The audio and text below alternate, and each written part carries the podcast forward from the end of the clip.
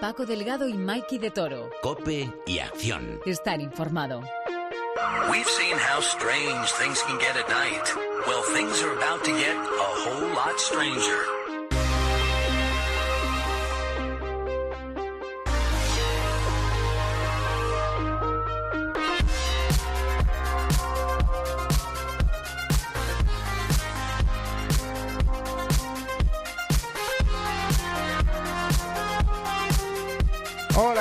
Bienvenidos a este tercer Cope y Acción con Don Miguel de Toro Mikey. Muy buenas. Qué serio eso, ¿no?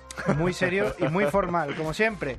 Advertíamos ya el pasado lunes de que esta semana tocaríamos el género del thriller en España y su boom de los últimos años. Y es que este viernes se estrena en los cines el aviso de Daniel Calparsoro. Calparsoro es un experto en esto de los thrillers, precisamente. Ya hace dos años estrenó 100 años de perdón, nominada a dos Goya y que interpretaban Luis Tosar, Raúl Arevalo o José Coronado, entre otros. Tu ídolo, José Sí, Coronado. sí, la verdad. Luego hablaremos precisamente con Calparsoro, pero antes diseccionaremos la tendencia porque, aunque España siempre ha sido un país de thrillers, Thrillerland, Mm. en los últimos años siempre tenemos dos o tres estrenos en taquilla con grandes estrellas en el póster. Por ejemplo, los que ya hemos mencionado. Luis Tosar o Raúl Arevalo y- o Javier Gutiérrez. Estos tres, por ejemplo, se mantienen como grandes estrellas en el cine español y eso es gracias a los thrillers. Así que repasemos las tres W.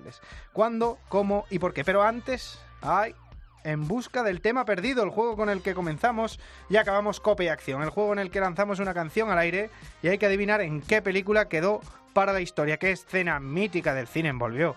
Y el de esta semana sí viene con pistas, se hizo famosa precisamente en otro thriller de mafiosos.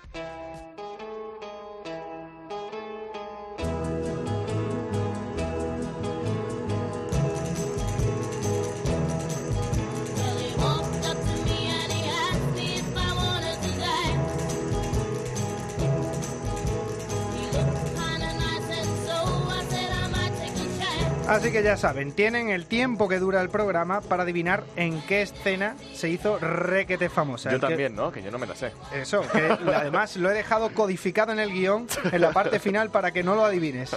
Para que el que lo acierte le mandaremos pues un jamón en espíritu.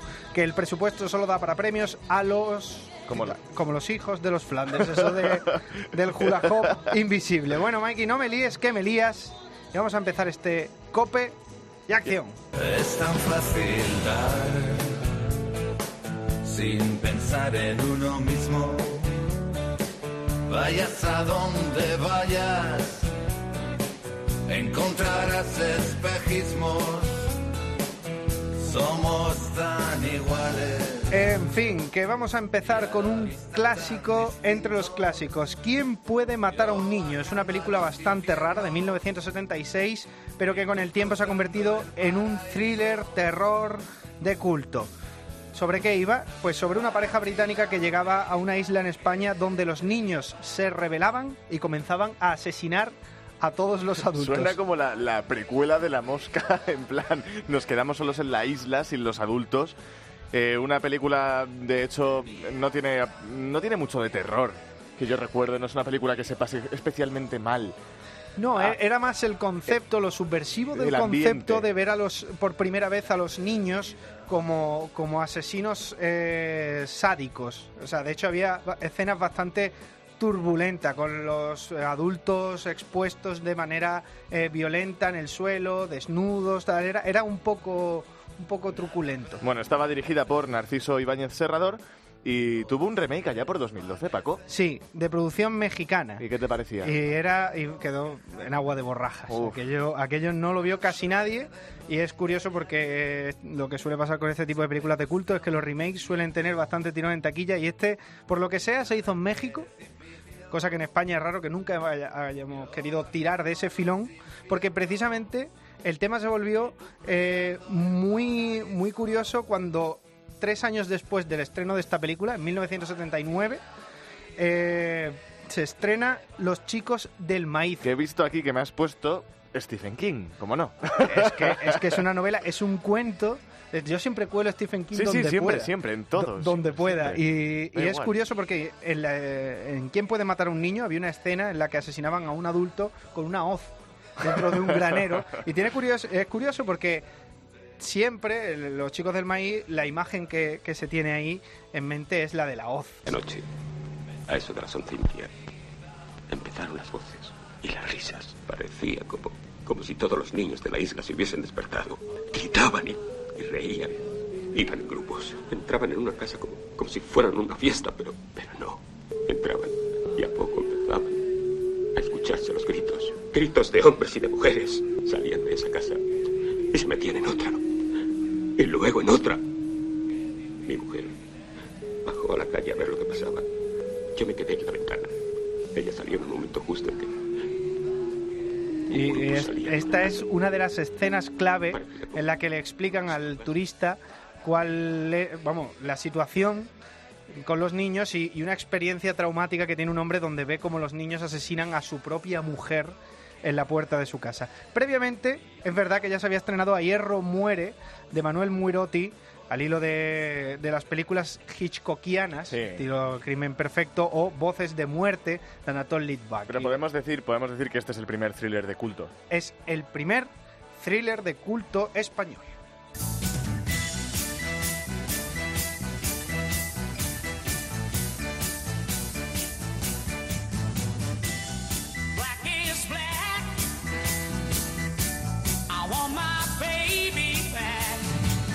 La siguiente es Operación Ogro y esta quería sacarla a colación porque es el primer gran thriller basado en temática ETA. Es un thriller documentalista sobre el asesinato de Carrero Blanco. ¿Es de producción española o producción italiana? Es de producción española, pero el director es Gilo Pontecorvo, que es un director bastante conocido de corte italiano. Incluso el protagonista es la protagonista es Gian Maria Volonté.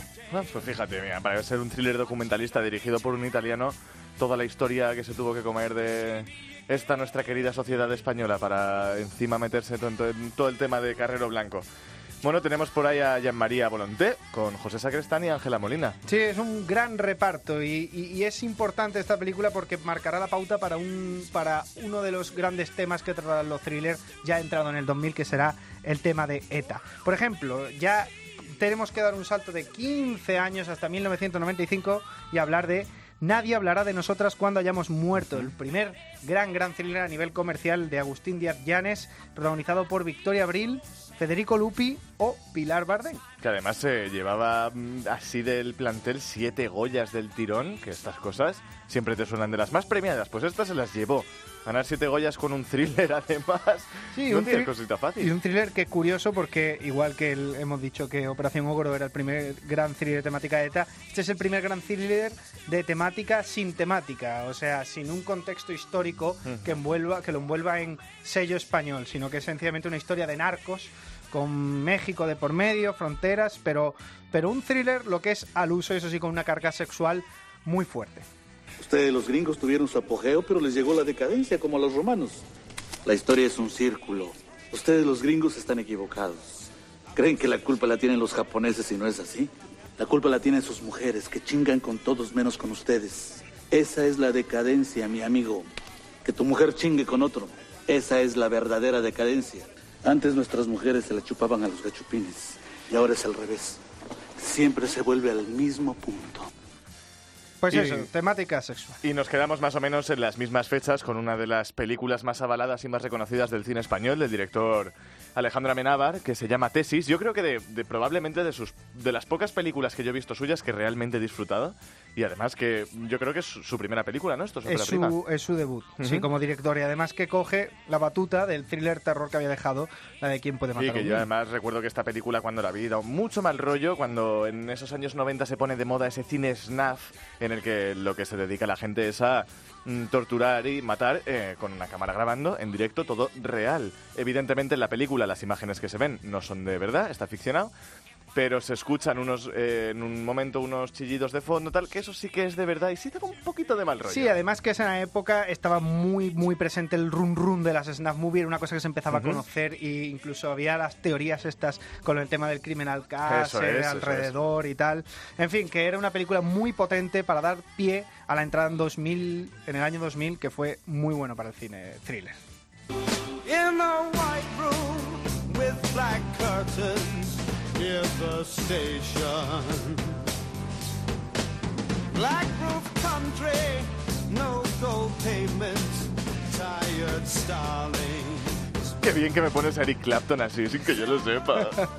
Y hablando del tema del 2000, que el que entró fuerte con ello precisamente, y hablamos de comercialización, es Alex de la Iglesia con La Comunidad, que le supuso tres Goyas. El tercero de Carmen Maura, por cierto, como actriz protagonista. Se escribe el guion con de la iglesia Jorge Guerrica Echevarría. Sí. Guerrica Echevarría, todo seguido. Y hablaremos hoy mucho de Guerrica, porque, como le llama Daniel Calparsoro, que, que es el, el autor de muchísimos de los guiones tótem del thriller Que español. será 100 años de perdón, que madre mía, qué película. Bueno, Bueno, luego, lo- luego hablaremos. de Eso es, eso es. Eh, nada, recordar que en esta película se metieron unos efectos especiales que, hombre, están alejados de los de Marvel, pero, eh, ojito. Fíjate, y fíjate si hizo mella esta película que la manera en la que ha tenido ahora de volver a Alex de la Iglesia o ha querido volver Con hace un unos thriller. años fue con el bar. Mm. El bar que se parece muchísimo al estilo de, de la comunidad. La siguiente película, por ejemplo, es El Lobo, que hemos mencionado antes, Operación Ogro, con Mm. la temática ETA. Esta volvía otra vez a lo de la temática ETA, dirigida por Miguel Courtois.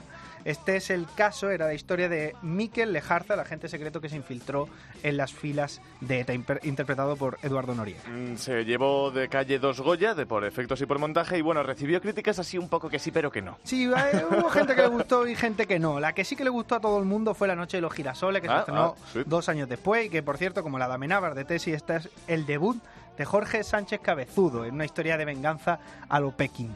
Este ahora creo que está más en series, ahí en Antena 3 a tope. Bueno, es el primer gran paso del thriller de venganza.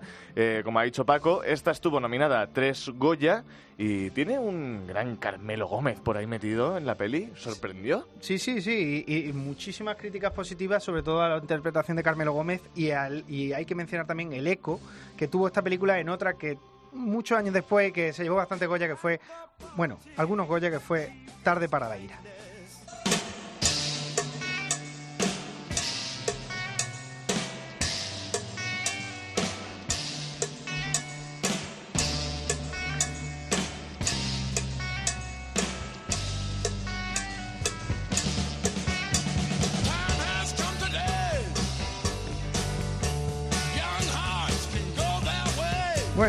Has Come Today ha llegado la hora de hablar de la película que lo cambió todo, Todo. Zelda 211, de, en el año 2009, que supone el boom para el thriller moderno, de una producción altísima y con una repercusión internacional brutal. Bueno, también hay que decir que es merecido porque el guion que tiene esta película es algo asombroso. ¿De quién? salir- De Guerrica Echevarría, Guerrica por Echevarría supuesto. de nuevo. Oye, ocho premios Goya que se lleva esta película y todo lo que la disfrutamos nosotros, tanto si la viste en el cine como en tu casa. ¡Qué peliculón! Sí, qué, porque Luis, qué Tos- Luis, de, qué Luis, Luis Tosar. Tosara, que es un honra, es mío. voz, Bueno, bueno, acento, el nombre mala madre, es brutal.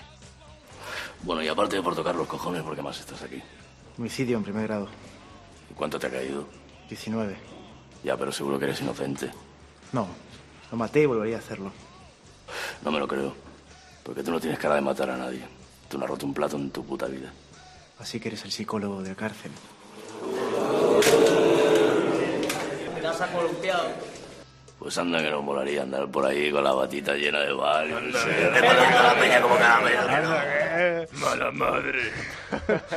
Tal fue el boom de la película, que parece que lo decimos eh, aquí porque nos haya gustado a nosotros, pero es que tal fue el boom Sí, no, no, no. que a partir de entonces vinieron otras que le sonarán a todos, como No habrá paz para los malvados, de José Coronado, de tu José Coronado, De, oh, de mí, José De Coronado. Grupo Coronado. 7 de Alberto Rodríguez. o El Cuerpo, que fue la prim- el primer gran éxito de Oriol Paulo. Mientras duermes, de Balagueró, con, Luis Tosar. Efe- Efectivamente, o incluso de manera internacional, que hemos dicho de proyección internacional, Rodrigo Cortés con Burry, la Oh. de Ryan Ah. Reynolds. Y ya el gran Almodóvar con la piel que habito. hasta Almodóvar, se, se tiró el pisto.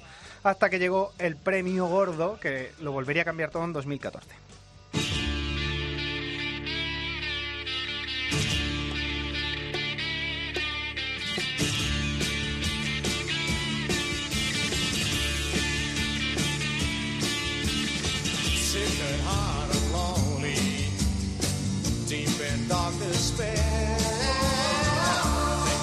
Isla Mínima, 2014, thriller sobre los asesinatos de dos niñas en las marismas del Guadiana. Tengo que decir que tardé un año en ver esta película porque Pues no mal. me fiaba, no me fiaba. Muy mal.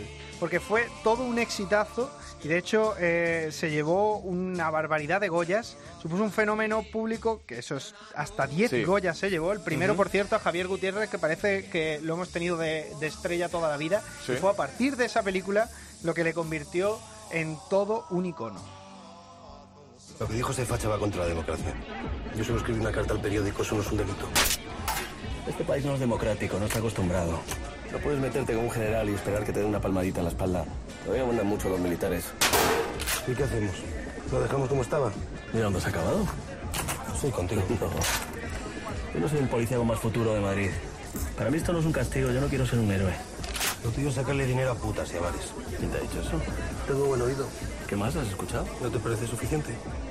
Además que tiene una cargada tendencia a- al reflejar la, la actualidad de España en los años 80, recién salido de, del estilo franquista, y eso era precisamente lo que le diferenciaba de, de True Detective, que es con la que siempre le han comparado. Sí, la han comparado. De hecho, incluso le llegaron a decir que, bueno, que había tenido plagio. Eh, otra de las, otro de los momentos en los que recordamos esa frase de Tarantino en el que le dice que una fuente es plagio, dos es inspiración, porque... Sí, pero siempre se ha defendido a Alberto Rodríguez porque en sí el, el rodaje de La Isla Mínima terminó dos meses antes incluso de que se estrenara True Detective. Y es verdad que lo decían por el tema de la fotografía eh, cenital, Ajá. pero eso realmente es culpa de Chiqui Garrido, que es un fotógrafo de aves que le Claro. prestó las imágenes a Alberto Rodríguez, que fue el que las animó después digitalmente para que parecieran fotografías en movimiento. Curioso dato. ¿no? Total, que no hay plagio.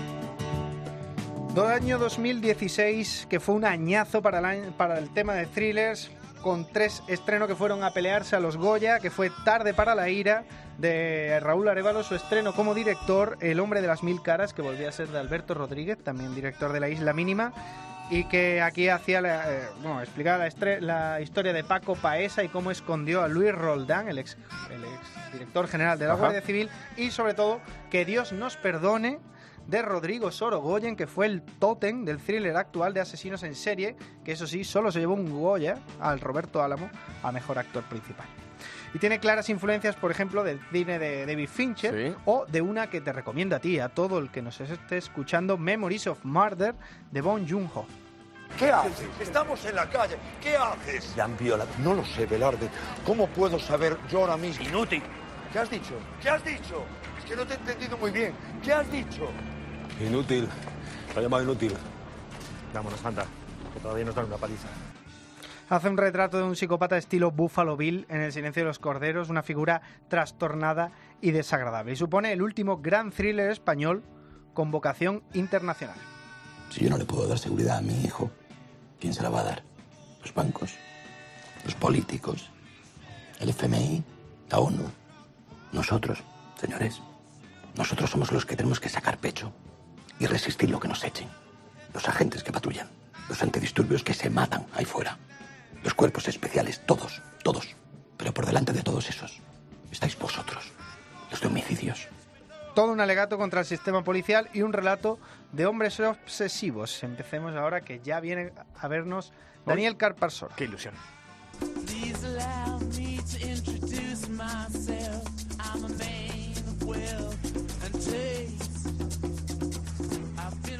Bueno, llevamos hablando un buen rato de thrillers y de cine policiaco y quién sabe, mucho más de eso es Daniel Calparsoro, director de cine que este viernes estrena El Aviso, protagonizada por Raúl Arevalo, Aura Garrido, Belén Cuesta, entre otros. Hola Daniel, muy buenas. Muy buenas, Paco, ¿qué tal estás? ¿Qué tal? Bueno, El Aviso como tal es un thriller, además que entra dentro del subgénero de los rompecabezas, pero también es una rareza porque toca palos de ciencia ficción. Bueno, no creo que sea ciencia ficción, ni mucho menos, pero maneja el tema de los universos paralelos.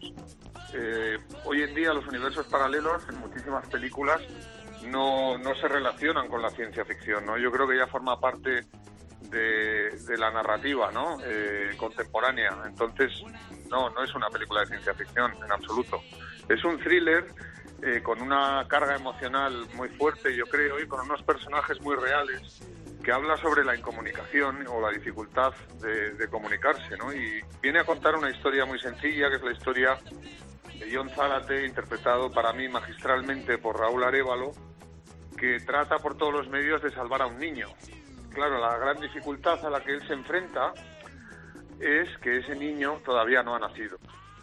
Es decir, que vive en otro tiempo, aunque sea en la misma ciudad. Y bueno, ahí está el tema de los universos paralelos. Daniel, tú eres alguien a quien el género, el thriller, no le es ajeno. Conoces, lo palpas, casi desde 1994 que estrenaste Salto al Vacío, que ya, por cierto, para muchos es una, una obra de culto. ¿Por qué está ahora el género tan de moda?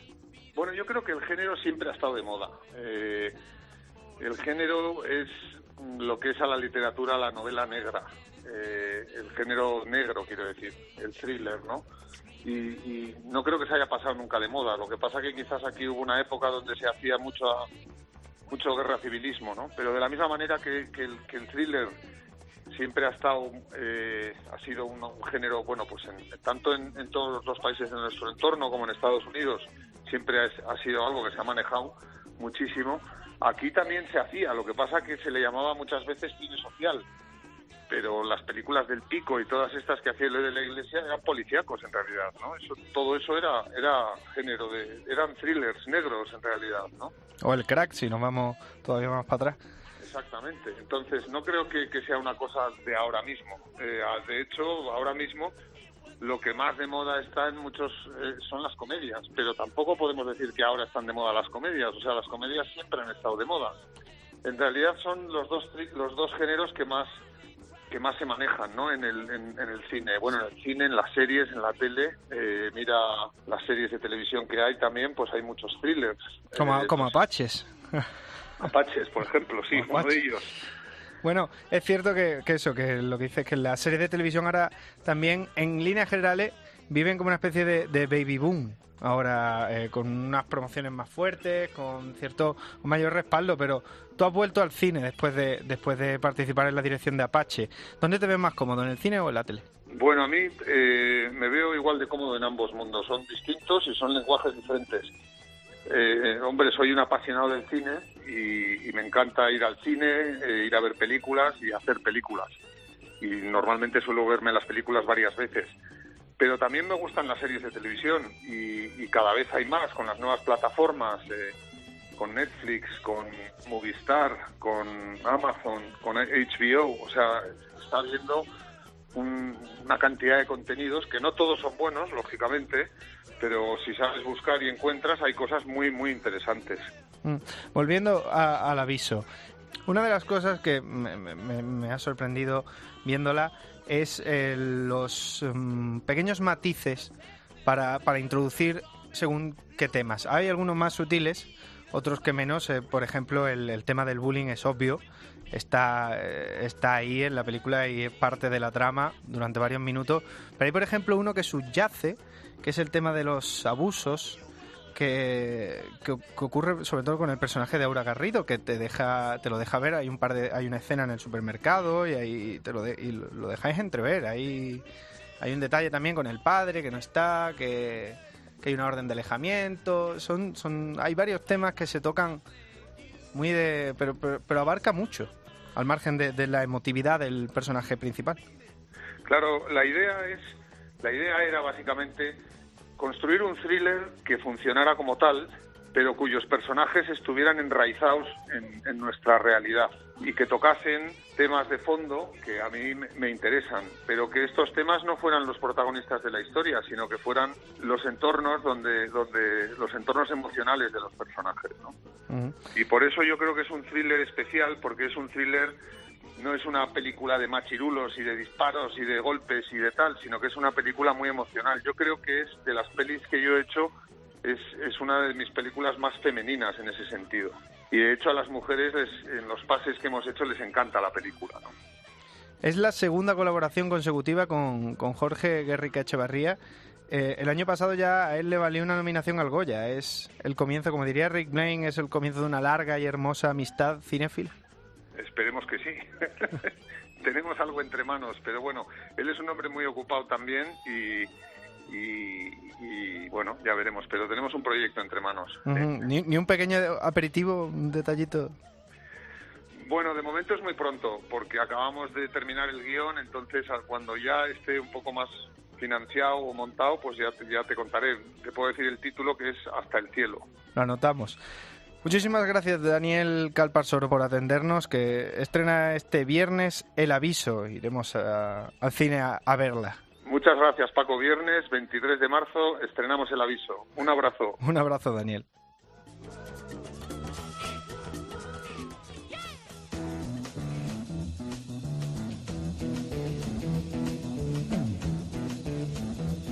You know the day destroys the night,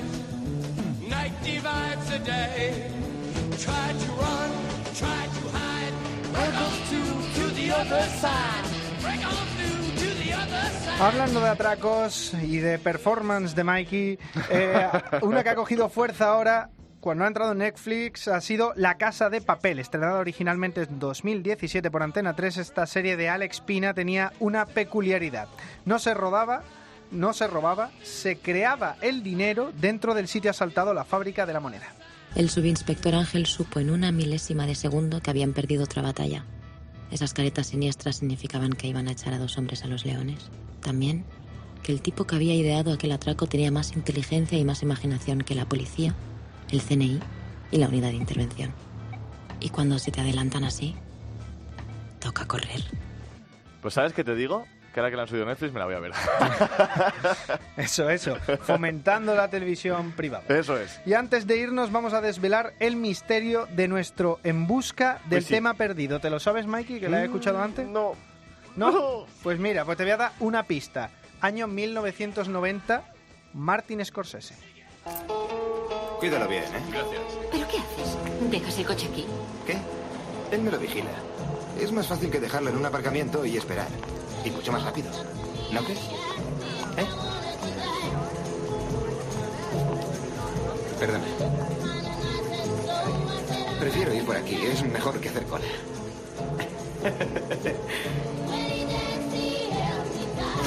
¿Cómo va eso? Bien, Me alegro. Gracias. Bueno, pues para el que lo haya adivinado, se trata de... El lobo de Wall Street. Me, cre- me creía que ibas a cantar ahora, como antes, como Break On Through. No, es He Kiss Me, que aparece en la escena, en el plano secuencia que entra el bar, el personaje de Henry Hill, de Ray Liotta, en uno de los nuestros, 1990, Martin Scorsese. Goodfellas. Goodfellas. Y hasta aquí todo por esta semana en este especial de thrillers a la española. Don Willy de Toro, Uy. alias Mikey. Sí. Muchas gracias por estar aquí. Gracias a ti. Y a todos vosotros que tengáis una buena Semana Santa, ya sabéis que tenéis el especial de cine bíblico en cope.es que viene que niquelao para las fechas que entran. También lo podéis escuchar en iVoox y iTunes, como el resto de programas. Todo, nosotros volveremos después de las vacaciones.